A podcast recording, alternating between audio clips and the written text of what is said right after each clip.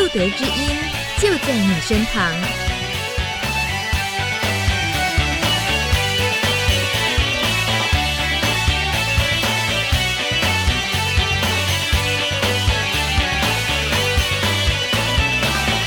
Hello，Happy New Year！二零一五年的第一集《路德之音》，大家新年快乐！我是大米，《路德之音》Live 直播第七十二集播出。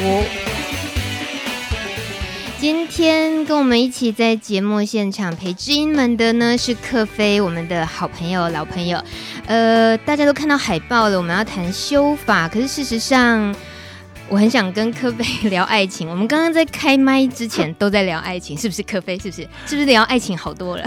对啊，新年快乐，露德知音的朋友们。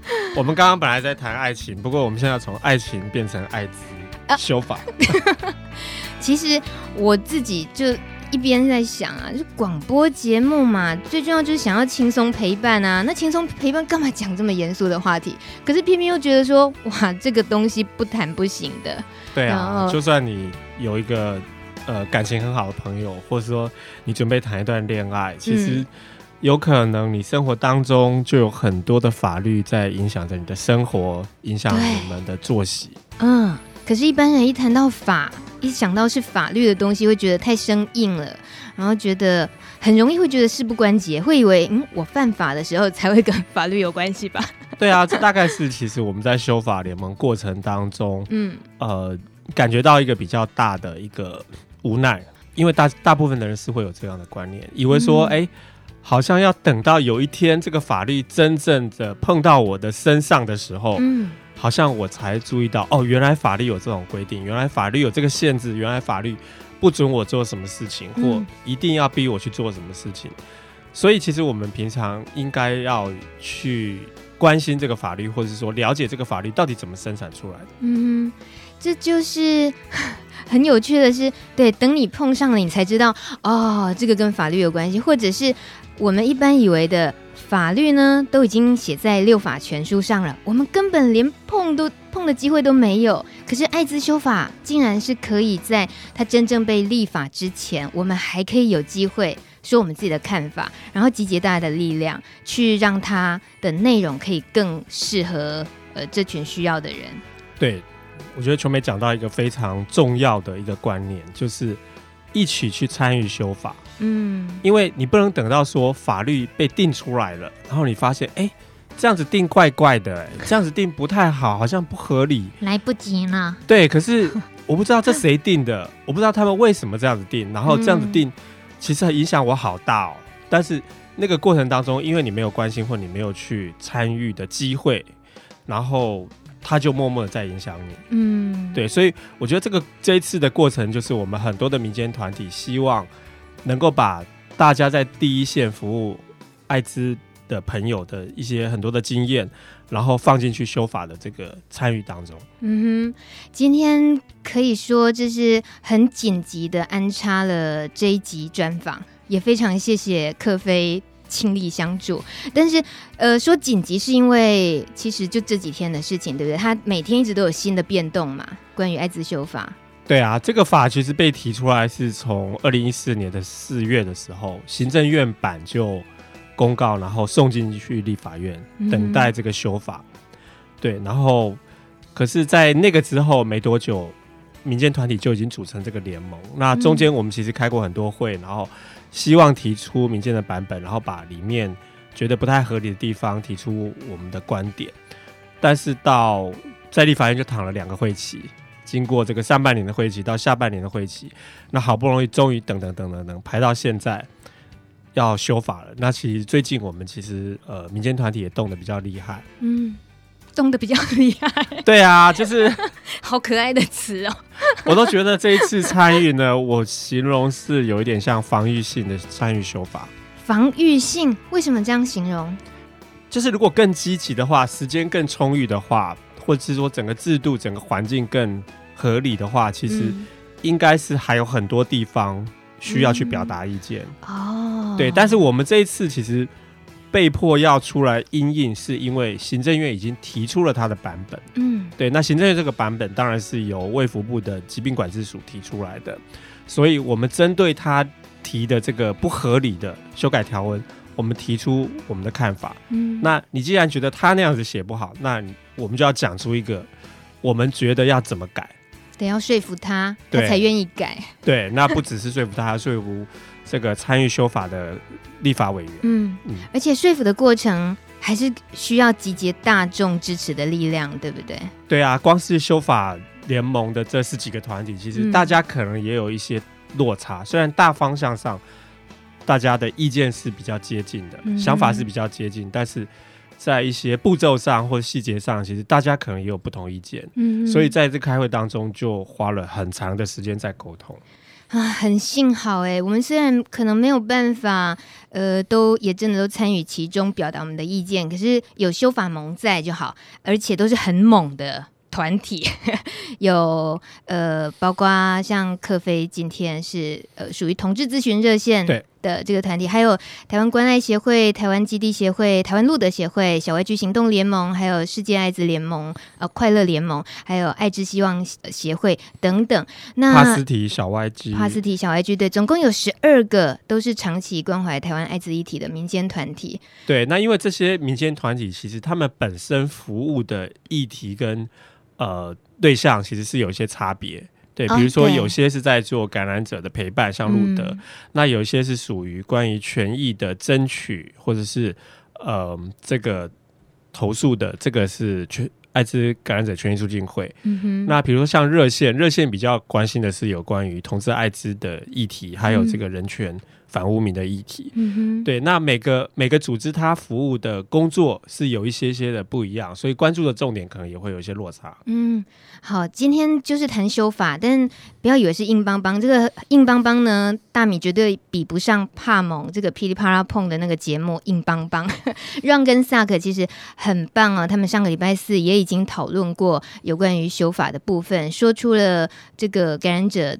呃的立场这方面的心声。那今天呢，除了邀请了很猛的修法盟的团体之一同志热线的克菲来，当然这位来宾也很萌啊。他 他不是走猛，他不是走猛的路线哦，他是走萌哦。谁说萌就一定跟 UK 划等号？萌呢是这个观念萌萌的。观念萌萌的意思是说，他很好，他很会说一些让你很好懂的，像是我们等下可不可以穿插一些爱情的东西？哦，当然可以啊，就怕太生硬了，大家 听不听不完。好啦，很重要的还是要先关心一下这个礼拜的艾滋新闻周报，交给志豪主播。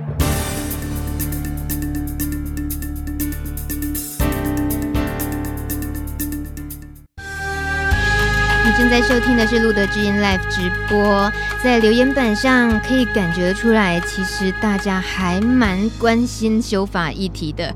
呃，像是这个有一位打问号的匿名留言，他说：“修法不飒飒，到底是修好还是不好呢？”还有过客他留言，他说：“修法对我们的影响会很大吗？”哇，这个看得出来，就是。嗯，觉得不太大哈，就好像觉得哎，干干嘛那么严肃的感觉。还有这个小艾，他是马来西亚的呃听众，他说他也都有留意台湾的修法。另外也有人说，好像感染感染者这个社群都不是很关心艾滋相关平权和权益，好像都是团体在做事，不知道这个理解是不是有问题？他他。在怀疑自己这样理解对不对啦？然后呃，好，我待会再继续分享大家的留言。那其实大家提的这些，呃，刚刚一开场，大米跟克菲，我我们大致上也都分享。分享过了，当然现在关心的就不能只是团体而已。其实像大家的留言，以个人的身份提出的任何疑问，都会是我们希望听到的声音。那今天特地请克菲来，我们还是想要把修法、艾滋修法这件事情再多了解一点。当然是因为它很重要，它影响很大。那修法的内容，像克菲刚刚讲，去年四月份。呃，行政院的版本出来，呃，那时候路德之音也探讨过，所以它的内容其实还蛮庞杂的。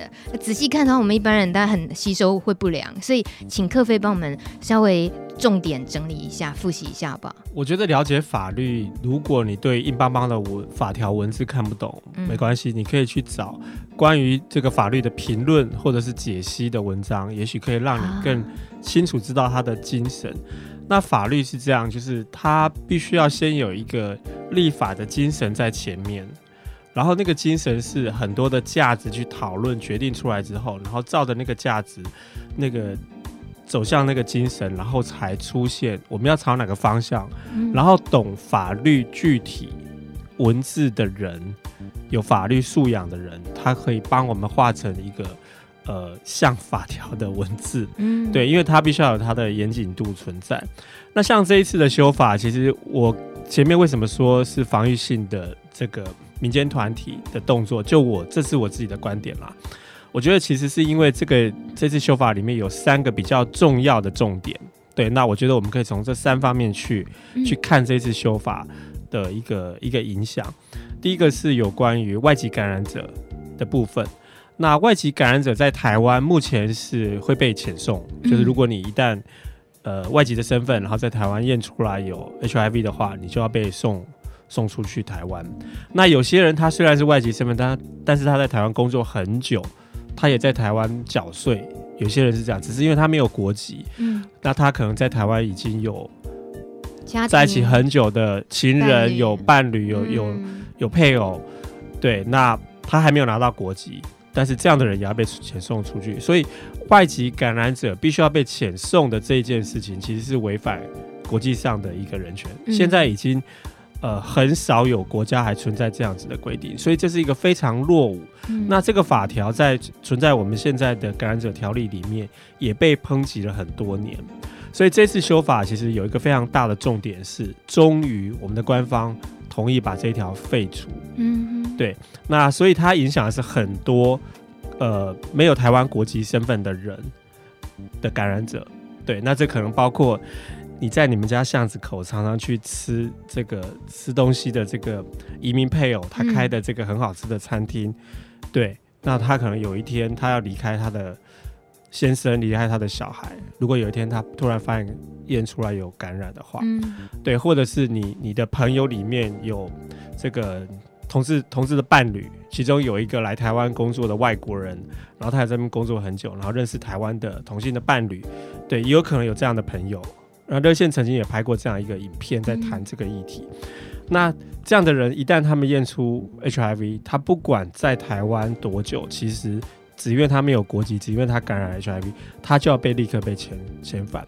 所以这个恶法其实造成了很多 很多悲剧，很多分离，嗯、很多的这个伤害。嗯、所以在很多抨击抨击了很多年之后，终于我们官方要好好的把这一条废掉。对，那所以这是其中一个重点。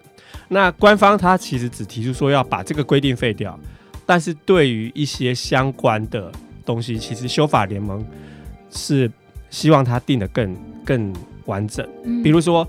之前有一些人，他因为验出来了，然后他爸怕被送出去，于是他就开始违反他之前居留在台湾的时间，他可能开始失踪啊、失联。对，那在民间版的条里面，我们希望去补救这些部分。就是卡在这个中间，修法前已经因为这样子，然后违反他预期拘留或什么，我们希望把这些都取取消他合法对预期拘留的部分，把它还给他原来应该有的那个签证。对，那这个部分是民间就是更积极的。那第二个，其实修法重点是有关于这个呃健保费的问题，这是艾滋药费，那这个可能就是很多感染者影响很大，切身影响。对，那过去其实。呃，可能有些人还不知道，就是我们虽然呃感染者跟一般人一样，你也是要缴健保的费用，对。可是，一旦你生病了，其实你治疗艾滋的费用并不是健保署在出钱，嗯，健保并没有付钱就来医药你。那你说过去那个免费治疗的那些钱从哪里来？而是当年他们把艾滋从健保里面踢出去之后，由疾病管制署，以前叫疾病管制局。他用国家预算编了一笔，然后专门在做感染者的治疗、住院啊什么这些费用、检验这些费用。那现在这个大家也听了很多年了，就是他们一直觉得这个预算不足，公预算不足，然后吃药的人越来越多，因为大家生命都延长，嗯，所以他们希望这个东西赶快实施部分负担。那过去其实是呃，三年前其实大家都很关心这个议题，很多团体关心这个议题，所以过去其实我们在部分负担这件事情上也做了非常多的讨论。那当时有一个情况是，你既不让我回健保，但是你现在又要照健保的方式要收我部分负担的钱，嗯、这很怪。那这一次他们终于想通了，他们说好，那就回健保。可是他们原本原始的政院的版本里面，他只提到说要回健保，但至于要怎么回去。要回去怎么样的状况，其实都没有详细的去规划。然后这中间包括说，好，那如果回去需要像健保一样部分负担，就像你一般生病的时候，我们拿着健保卡去医院看病的时候要付一些基本的钱。嗯，如果是这种时候，有没有哪些人他有可能连这个钱都付不起？对，对，那这个到底有多少人受到影响？嗯，那这件事情，疾管署在提出。把艾滋治疗费用回到健保这件事情的时候，完全没有看到任何他提出的影响评估报告。也就是说，他对于这个政策的治疗费用的政策的大的转变，到底影响多少人？那怎么处理？其实我们都没有看到任何的讨论，也没有提出他们一个比较详尽的。所以我们觉得这个事情对于已经在服药感染者的延续是有影响的。嗯，甚至这个影响可能威胁到感染者的生命跟健康。那那我有点担忧，打个岔。如果说以政府在立法，你请了那么多专业人士、法律人士，你出来的东西都还欠缺那么多，整个周边的配套什么都缺那么多，就要让艾滋回归健保，那缺的那些东西，应该也不是只靠民间团体成立的这个修法盟就能够 补得上，都就能够提供得了的嘛？对，看起来是很荒谬的事情，不过事实上就真的是这样。嗯、对，我们花了这么多的钱，你每年在缴税的时候，我想有工作人都知道，你的薪水收入一一一分一毫都扣都逃不掉，都要缴税。嗯、你缴了这么多税，养了这么多公务人员，看起来好像他们应该要好好把他们的工作做好，但事实上完全没有。我终于懂那个硬邦邦节目 Run 跟萨克为什么很想飙脏话。就是，如果对我我们撇开情绪化的部分不谈的话，就是说修法盟大家这些民间团体聚集起来，呃，像你现在谈到第二点，就回归鉴宝的部分，所以这一块感觉它还是一个很混沌不明的一个区块。对啊，但是那在那个过在那个过程当中，我们就不断提出，我们认为应该要怎么样更完善，嗯、怎么样更清楚。那其实我们提过几个可能性，嗯、比如说在以前。艾滋还在健保里面的时候，当时有一个名称叫重大伤病啊，对对，也就是说，如果你是一个感染者，那你现在在健保里面，你是属于重大伤病。其他有很多不同的疾病也属于重大伤病，罕见疾病什么那些其实对补助都是比较完整。那重大伤病的话，你有一个特别的身份，你是完全不用缴任何的钱。嗯，也就是说，你如果医疗的时候、住院的时候，其实都是由健保全额去补助你，因为这个疾病有它的特特殊性，还有它医疗上的特殊，所以我们认为说，当时他从重大伤病出来，就应该再回到重大伤病。嗯，所以这是我们提出最早的一个期待。对，那这个期待提出之后，其实也必须要去跟现在的执法的部门、疾管署，还有卫呃疾管署跟这个鉴保署去沟通。所以在修法过程当中，最近两个礼拜已经经过了两次，明天甚至还有第三次的协商，其实都在谈这些这些细节，继续在折冲。嗯、那重大伤病，我们后来仔细去了解，它其实也有一些不一样的。的分法，比如说有些它在你非常特殊急需要的时候，给你一年的重大伤病身份，或是五年的重大伤病身份。那这过去都有不同的病，其实它有这个不同的方式。嗯，对。那也有一些它呃是归到另外一个的单独的。那那个单独的话，呃，我现在有点忘了那个名称，就是说他在医院的给付里面。比如说医院他参与了健保，他不是年底或者说结算的时候要跟健保署去领钱。我看了健保健保卡收了多少病人的这个病，然后我要跟你领钱。那我们现在的制度是说，健保署它规定，你医院参与健保这个制度的话，你一年有一个总额啊。对，那这个总额的意思或影响就是说，好，那不同的疾病会产生排挤。嗯哼，那会不会有医院？他过去他是一个指定医院，感染者可以去那边看病，但是因为他现在参与了这个感染者的这个呃治疗，嗯，被并到这个肿瘤里面去的话，那他有可能会影响到整个医院的收入。嗯，那这个产生不良的排挤，就是说，好，那医院的经营者他会不会为了他自己的盈亏的问题，所以他选择尽量不要看艾滋，嗯，避免他损失这么大？那这个是我们非常担心的一件事情，它有可能造成虽然有指定医院，但是他不爱看，那看的时候可能消极，可能做的不好，或者说他干脆就退出指定医院，那这都会影响感染者日后看病很重要的一个巨大的影响。所以呢，我们提出希望，也有一些疾病它不属于，它是一个独立的预算，也就是说我这个疾病有特殊性，所以我这家医院即使看了这一种疾病的时候。我任何的费用跟疾管署申请，它是一个单独的，它不会跟其他的疾病会互相影响，互相独立出来，对排挤。那这个也是我们第二个选项，嗯，那目前都还在折冲当中，嗯。对，现在讲总共讲了两个，两个大的重点，你刚刚提的两个大的重点，然后还有第三个重点。好，让克飞喘口气。呃，留言板上也有其他朋友们发表自己的看法。呃，查理他说，能有机会参与艾滋修法联盟过程中学到很多，深刻体会到捍卫艾滋感染者权益的路要一起走下去，才能够面对机会与挑战。大家加油！还有九号留言，他说：“我支持回归健保制度，感染者支付部分负担，才能消弭社会大众对艾滋吃掉预算的负面印象。”哇，这句话应该克菲会会打很大问号吧？因为大米自己问号就打很大。他就是为了要消弭别人对艾滋的负面印象，而就觉得。应该好了好了，我们就部分负担自己付嘛，感染自己生病自己付嘛。好，应该代志不是叫你单身了，按呢走哎，对吧？呃，克菲点点头，我们让他 这个喝口咖啡。其实哦。待会儿请克飞当然聊，还有第三个很重要的重点之外，呃，关于刚刚这位朋友的留言，其实在这一次艾滋条例修订里头哦，他为什么需要修订？还有个非常重要的地方，就是因为艾滋必须要除罪化、去污名。那刚刚这位朋友。的留言，他说：“对啊，那我们就自己部分负担嘛，消弭大家对艾滋的负面印象。可能应该已经不只是负面印象，可能还是这些长期以来的污名、一些不理解造成的。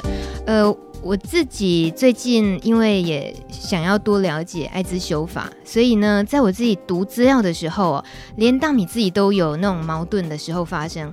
呃，比如说刚刚克菲讲的。”回归健保，然后呢，但是让他在重大伤病的这个项目里面，那我就觉得不对啊。前不久大家一直常常希望希望强调给大众认识，就是说艾滋只是慢性病了哦，在传达说我只是慢性病了哦，这个感觉是希望大家去淡化艾滋没有没有什么大不了的，吃药就就可以了，不会怎样。但是呃。提到关于健保给付这个部分的时候，又觉得不行不行，我们这个是重大伤病。这样说起来真的是赤裸裸、很现实的。那很高兴，这个路德秘书长森杰为我解惑。他说，很简单来说，艾滋呢是特殊的慢性病，他不服药是会发病死亡的。啊，这这很赤裸裸的回答了嘛？对啊，我们就是慢性病，是因为我们只要遵从医嘱，然后按时服药，对，这确实是可以被控制住。可是它毕竟还是一个没有解药的疾病啊，所以它。要按照规定来讲，其实是要到一些指定医院就诊的，而且呢，呃，其他的一般慢性病是不一定要服药，而且不会传染给别人的。再说，就是在呃健保给付这一方面，其实我们当然还要顾，最需要顾及的就是弱势族群，对不对？那克菲对于 第三个重点是不是就有关于这方面了？我在猜。呃，其实那个刚刚那个我在。简单讲一下，我觉得刚刚那个真的就是一个很大的关键，然后也是很多人会会其实脑袋有点突然打结。嗯，在我们谈艾滋是一个呃慢性病的时候，其实它是就它的医疗医药的技术现有的治疗来看，嗯，对，它跟慢性病一样。但是这个慢性病如果跟其他的慢性病真的完全一样，在医疗医药技术上、治疗上完全一样的话，那其实我们今天不用花那么多的力气。嗯，我想各位也没有看过我们台湾的国家法律里面有一条叫高血压的条例，我们没有看到任何糖尿病单独立一个法律。为什么艾滋这个疾病它有一个单独的法律存在？嗯，对，这是一个。第二个，为什么感染者他一旦被验出来，他立刻成为全国通报，而且这个通报跟监管列管是一辈子的事情。嗯，对。如果他只是一个单纯的慢性病，可见他不但是一个慢性病，他同时在现有的卫生政策里面，它属于是跟公共卫生有关。它基于这个公共卫生的理由，它有很多不一样于其他疾病的特别的措施。好，那这就是我们其实要谈到有关艾滋政策的一致性的问题。如果我们今天在列管、在追踪或者是在对待上，国家政策的对待上，我们用公共卫生，因为你会传染这个理由，所以我们给你很多很多额外的其他疾病所没有的这些措施介入你的生活。嗯。那为什么当我们要治疗的时候，突然它变成是你自己的事情？嗯，这是一个互相矛盾的。的的问题嘛，嗯哼，对啊，你不能说你要管我，你要限制我的时候，你说因为我如果不限制你，不管你的话，会影响到别人的健康。好，那等到要吃药要付钱的时候，你又说这是你自己的事情，你应该跟其他的人付一样的费用的对待的标准。嗯，对，这两个是一个非常抵触的，互互相矛盾的。对，那过去我们甚至有很多的这个现在的措施说，你如果不服药就怎么样？希望你赶快服药，怎么样？怎么样？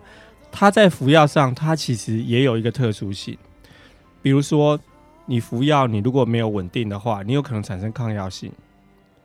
那你产生抗药性之后，你原来的这一组药，其实相关的药你都不能吃了。嗯，那就变成是说，可以治疗你、可以维持你健康、维持你生命的药又减少了。对，那这也是我们担心的一个地方。你其他的病。的药，你感冒药，你也许一天少吃，或者是说早早几个小时，晚半天吃，其实可能影响都不会这么大。嗯，它的后遗症不会这么大。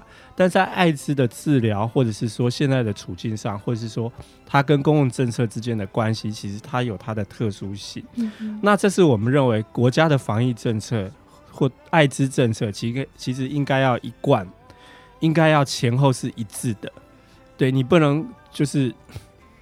对，有这么多的这个不一样的地方，然后我也听到机关署在发出说，那回归健保是这个平权是，就像有些人可能也会相信这种说法，认为说好，那过去我们被特殊化，那我们现在要一样，所以我们回到健保，跟其他所有疾病都一样。那如果说这样一样的话，那请你把所有的管制都解除，嗯，请你把所有的特殊的对待都解除，嗯哼，那。我今天照我自己对我自己健康负责，我可以吃药，我能够吃药，我爱吃药就吃药，对不对？哎哎，这个很任性哦。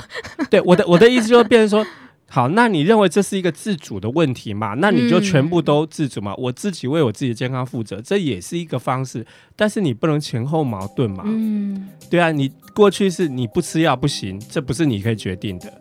所以我们有很多的政策是说，我要逼你吃药，我希望你吃药，然后因为你的吃药、你的治疗跟其他人的公共卫生疾病能不能抑制传播是有关联的。大家懂我的意思，就是说那个那个必须要是前后一致的。这个可以复习一下，就是为什么有艾滋条例，它的背景来自于呃，所谓艾滋条例呢，它有一个很长的全名哦，注意听哦，叫做《人类免疫缺乏病毒传染防治及感染者权益保障条例》，简称艾滋条例。所以它就是在指呃 HIV 病毒这件事情的传染防治跟保障权益，就是了，就就。防治还有保障权益，就这两件事情的统统合起来的相关的条例。那七十九年就已经公布施行了。这个 算一算，天哪，中间经过很多次修订，然后在九六年的时候呢，呃，民国九十六年公告，呃，施行的版本一直到现在超过七年了。所以克菲刚刚讲的这种不合时宜，真的是就是。光从 它的法条的名称，你就可以看出来，防治跟权益、啊、这两件事情是两个目标哦。嗯，防疫这件事是为了公众卫生的目的嘛？那权益是为了感染者个人、感染者族群的权益。嗯、对，所以这其实是两个不同的目标哦。那现在就是说，把这个东西都丢在一起，我们说在。这个现有的防这个条例里面，其实提到了很多原则性的权益保障，但是为什么我们今天看到社会上很多感染者，他的权益还是遭受到伤害，或者是说，当他遭受到伤害的时候，这些死板板的法条并没有真正保护到他们，嗯，就是因为在权益的规范上没有更严谨、更强烈的去执行、贯彻去执行，然后没有更清楚的给予执行的部门有足够的资源、足够的权力去执行，所以让这个法条在权益保障上是相对弱很多很多。嗯，对，那这也是牵涉到我们接下来要谈的这个有关于修法的第三大部分。对，第三大部分是有关于筛检例外的这个条文，就筛筛检人权的部分。那这个是在法条的第十五条，这也是在去年条文一出来的时候引起很大争议的。对，在这个呃，机关署送到行政院，由行政院公告，然后送进立法院的版本里面，他们最原始希望在十五条里面加一个十五条之一。那这个十五条之一，它有一个重点，就是说。因为感染者条条例里面有一条很清楚明白的讲说，你如果要对这个人进行抽血筛检，你必须要经过他这位被抽血的人当事人的同意，你才能够进行这件事情，而且是要书面签署的同意。那这个十五条之一，行政院送进立法院，希望增加进去的十五条之一，它列的就是一个例外的条文。嗯，就说好。为了什么目的？所以我们认为以下这些情况可以不用当事人同意，我就可以来做筛检。哦，那这这是属于一个例外的条款，例外的条款它违反了原始要保障当事人必须要同意，不同意你不能够随便去对人家抽血，然后要、嗯、要要求他筛检这件事。所以你当然要很清楚的做比较严谨的规范，嗯，跟线索，对，不然你前面那条干嘛定？所以现在还不够严谨，不够严谨啦。当时行政院提出来的版本是非常非常笼统的，嗯，对。那那个笼统呢，他们有一个名目，就是说，呃，为了保障这个第一线的医护或警消人员的安全，所以当这个现场发生了可能让这些工作者、职业的工作者有感染之余的情况，我可以对这个造成感染、扎针啊或什么的源头。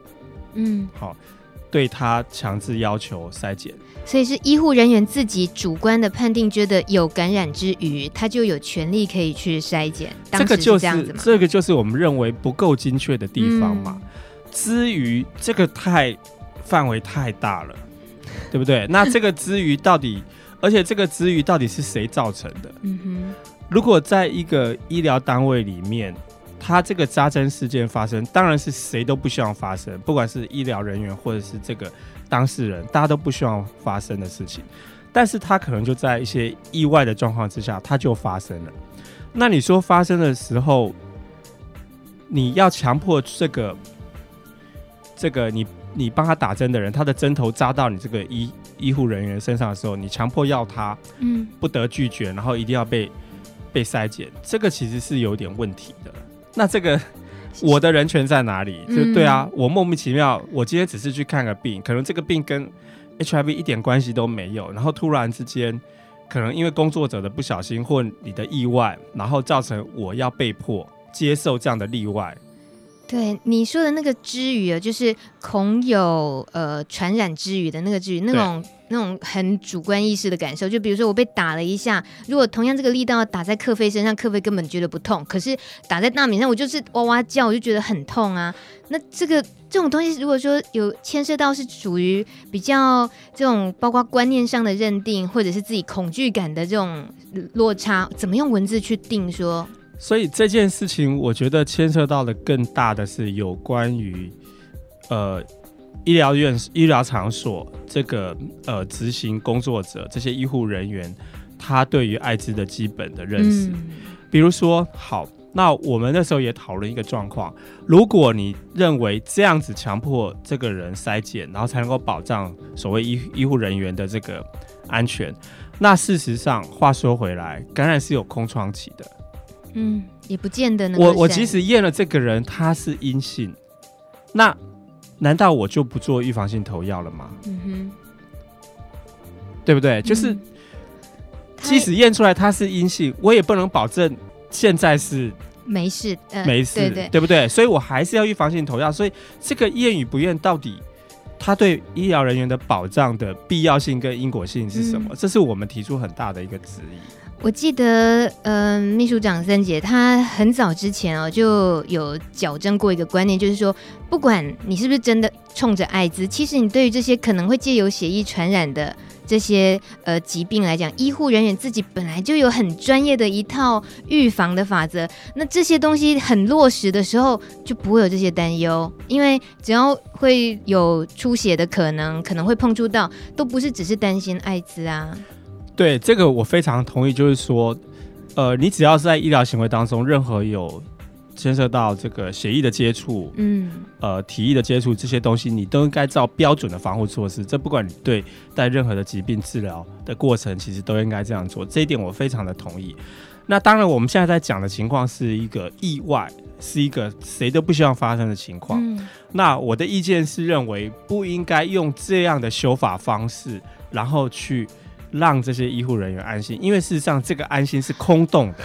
对对，我的意思是说，这是空洞，你没有真正保护到这些人。嗯，事实上，我觉得应该是定出更完好的对于这个职场上的医疗职场上的这个扎针的意外过程的处理流程，然后对他们的保障或相关的这个救济的补助，对补补助的方式，而不是用。在法条里面把这些受筛者的人权，因为你去抽人家的血进行筛检，这是一个侵入性的。嗯，你怎么可以在做一个侵入性的这种抽血的动作的时候，没有经过当事人同意，只为了你自己的恐惧？嗯，而这个恐惧用这个法条去定出的这个办法，实际上不是真正的保护。嗯，所以其实我在谈这个事情的时候，我提出了一个质疑是：为什么要把这个筛检的人权？跟医护人员的人的这个安全当做是二选一的事情，嗯，我觉得不应该是这样，因为这不是一个抵触，或这跟三年前那个器官移植事件的时候，我们谈过要不要在健保卡注记这件事情，其实有一点点异曲同工的一个道理存在。当时很多人认为说，如果你感染者不在健保卡注记，你是一个感染者的话，那我帮你治疗的医护人员，我怎么保谁来保障我的安全？嗯。那事实上，你的安全不应该是这样被保障啊。那如果他从来没有验过，他的健保卡上面都不会有注记，难道你就都不要做任何保护措施了吗？就回到刚刚讲的，嗯哼，你对他进行有关于协议或提议可能接触的医疗行为当中，难道因为他健保卡没有注记，你就认为他完全没有感染吗？对不对？所以你如果贸然的当时做了这个方式，你反而是。造成一个很大的漏洞，然后大家都把那个风险反而提高了，嗯、所以我觉得在这件事跟那件事一样，不应该把这个筛检者或感染者的人权跟医护人员的安全当做是一个二选一或对立的事情，这个我觉得是一个误导。那这种误导，我认为是非常非常不应该的。而且这也感觉出来，立法单位太偷懒了吧？就以为几个字写出来，哎，感觉好像保护了好大的一群人，医护人员，然后感觉好像嗯很公平啊，不是就就应该这样做？其实没有真正的去了解到应该怎么做才是真正，不是像克飞说，其实现在做的做法是空洞的。对，因为我觉得这个法条一旦照原来行政院版本这么笼统的通过的话，它不但是违反到人权。而且其实是整个台湾的艾滋基本教育的一个非常大的讽刺。嗯，对，因为你等于就是完全不顾空窗期，也不顾这个这个正确的认识艾滋的这些基本的这我们已知的科学常识，然后用这个消除一个不理性的恐慌的，为了要去弥补这种恐慌，照顾到这种恐慌，然后去刻意去定出这样的法条。嗯，对，所以修法联盟的立场倾向是。如果要定出这样子的，必须要非常严密的、严整的，然后清楚的线索，哪些哪些哪些状况，然后经过什么样严格的程序，这个其实我们花了非常多的时间，在这一条，其实我们也花了好多的力气在沟沟通，因为刚刚提到修法联盟里面十几个团体，其实大家来自于不同的这个背景，嗯，包括像艾滋病学会或者是一些团体，可能跟医界他们背后有非常多的朋友是医疗人员，所以大家在这件事情的立场上可能有一些些的不一样。那在那个激烈的，我们花了很多时间的沟通当中，我们其实一直在找到交集的地方。对，那目前觉得比较好，可能就是线索清楚的线索，清楚的流程，然后避免这个要被筛检的人的隐私曝光。对，因为你要验他，如果他验出来。那你能不能保证他的这个隐私？嗯，对，那这个都是我们在修法过程当中一直在协商跟讨论的关注的重点。大家都没有看到科菲那个眉头常常深锁，哇塞，可以了解到。这些东西在这一次透过修法盟，然后大家这么尽心尽力聚在一起集思广益这样子。像我们现在行政院的版本，很多艾滋权益的委员或者是一些关心的团体，大家在版本丢出来见报之前，完全不知道为什么机关署会提出这样的版本。嗯哼，所以所以这个过程就让我们觉得非常的黑箱嘛。对，那逼的在这个修法过程当中，现在的协商等于。逼的这些行政部门要坐下来跟民间团体去商量，然后去沟通。嗯，那我们也借了这个机会，把我们的理念跟想法说服他们。谢谢克飞今天的说话的方式。哎，谈修法不容易耶。那大家留言说非常感谢克飞这么说，说得很清楚，也解开了对于艾滋修法的一些疑惑。那当然，路的知音，呃，我我们也会有。在路德协会的呃，也是属于修法盟的一份子上，我们也有自己呃很具体的想法。喂，请问森杰在电话线上吗？Hello，我是在路德的部分哦。我知道秘书长也很多的担忧，也有也有些提醒，对不对？呃，我相信刚刚克飞已经呃代表修法盟讲得非常清楚了。那在路德的部分，我们有三点呼吁了。第一个就是跟国际接轨上面，我们是乐见的。可是修法一过的时候，现在滞留在台湾的这些呃，要基于人道，要不要用定罪的方式看他们，而是让他们的身份可以回到他艾滋之前该有的拘留，应该要还给他。嗯，那这是路德看到的。那第二个，我觉得防疫跟医疗的部分，刚才克飞应该也都说了哈。我觉得不能用。呃，防疫比较重要，或治疗比较重要。我觉得防疫加治疗加人权三个一样重要。嗯，所以不管是呃针对纳纳入所谓的不用经过当事人同意，或是说这个应该要自己部分部分负担啊，回到平权，我都觉得是没有考虑到，其实这个是第三类的法定传染病，除非把这个法废掉，才能说回到一般化，要不然不管是重大伤病或是比照肺结核。部分负担还是在防疫的角度上面，我们路德是期待可以防疫部门拿起这个责任，而不是把它归到个人。嗯，那大概以上的呼吁是期待跟国际接轨，还有防疫扛起责任，还有医疗照顾跟支持同等重要。大概就是我们参与修法门里面很重要的呼吁。那谢谢呃大米还有克飞哈，为这为为这个呃说了很详尽。那我大概就说到这里。好，你也很简洁扼要，真的很厉害，我们听懂了。谢谢森杰，谢谢的补，谢谢，谢谢你的补充，谢谢。谢谢哇塞，这秘书长果然不一样哦。他本来啊有一长串的资料啊，要要一大米也要读一读嘛。然后我读完以后就觉得说，哦，很难呢，非常大的挑战。嗯，老实说，其实我今天都没有谈太细则细细节条文的部分，因为老实讲，那个也不是我擅长。但是在这一次民间团体组成的修法联盟里面，我们很幸运，就是有各种不同的人才。比如说，了解有些人非常了解鉴保制度、医院跟鉴保的关系，所以给我们相当多的这个背后的这个很专业的意见。嗯，那也有在热线刚好有位朋友，他是有法律的专业，所以在这一次修法盟这个过程当中，把大家讨论出来的共识，然后拟成具体的法条。嗯，那我们拿着这个法条，才有办法去跟国会议员说服。对，所以有这样子的这个这个法律专业也不是我们自己能做到，包括说你用什么遣词用句才符合法律的用语，才符合立法习惯习惯，那在整个条文之间有没有彼此矛盾？那整个逻辑是不是清楚？那也有人是擅长跟国会议员沟通，那包括也有人是能够提出医疗专业的。建议，对不起，像这一次艾滋病学会的林奇勋理事长，其实他们也提出这个以实证作为作为这个呃依据的这个观点，那其实都是希望我们修法过程当中，把医疗最进步的医疗的观点也能够放进去。嗯，呃，那所以我觉得整个修法联盟里面，其实呃法律的部分，像全促会的议会，其实它也是对法条的来龙去脉、历史背景。都非常非常清楚，我觉得是结合了这么多不同的团体、不同专长的人，然后我们这次才有办法在这个过程当中去前进。听起来是还蛮有希望的，就是能够做的事情，其实应该说，其实其实整个过程是很多的无奈跟无力感，是辛苦的。对，像前面讲的，呃，到底这个法。为什么我们要花那么多力气去开会，然后去沟通，甚至做一个可能跟我们自己以前经验很不一样、很没有经历过的事情？嗯、这对我们来讲，过程包括我刚刚今天讲出来的很多事情，也是我以前可能不懂、不了解的。嗯、可是我觉得借着这个机会，才有办法去关心，才知道怎么去关心或关注。那这个绝对是跟每个人有关。比如像刚刚讲的那个筛选人选，那个。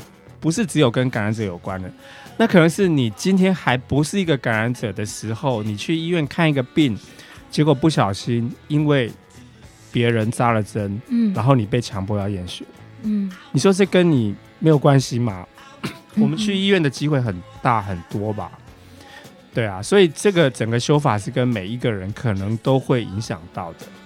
我们如果呃想要多参与一点，比如说大家今天因为节目时间到了，那可 可不很辛苦解说这么多？如果还有想要进一步了解或者知道他未来的这个内容的动向的话，是不是有比较官呃官网或者是什么管道？目前修法联盟还没有做那个自己的官网，但是在过去的团体，我们曾经有一个爱滋行动联盟，在脸书有一个这个。呃，粉丝页，那艾滋行动联盟只要打这几个字可以看到。那也许有一些比较新的进度或一些意见，可能会贴到上面去。嗯，好，艾滋行动联盟还有当然就是路德协会了。这个脸书上也是随时都有最新的消息公布。谢谢克飞，Stand by me，Thank you。约翰兰农最后这首歌就是呃我们对克飞的感谢，总是在我们身边。哎。这个修法竟然这一集就这样子这么的惊心动魄的结束了十点，还真的很重要。谢谢你来跟我们分享，希望大家能够继续关心这个议题。会的，谢谢克飞，谢谢大家，谢谢，拜拜，拜拜。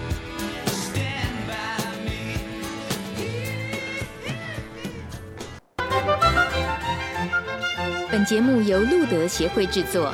中华电信协助播出。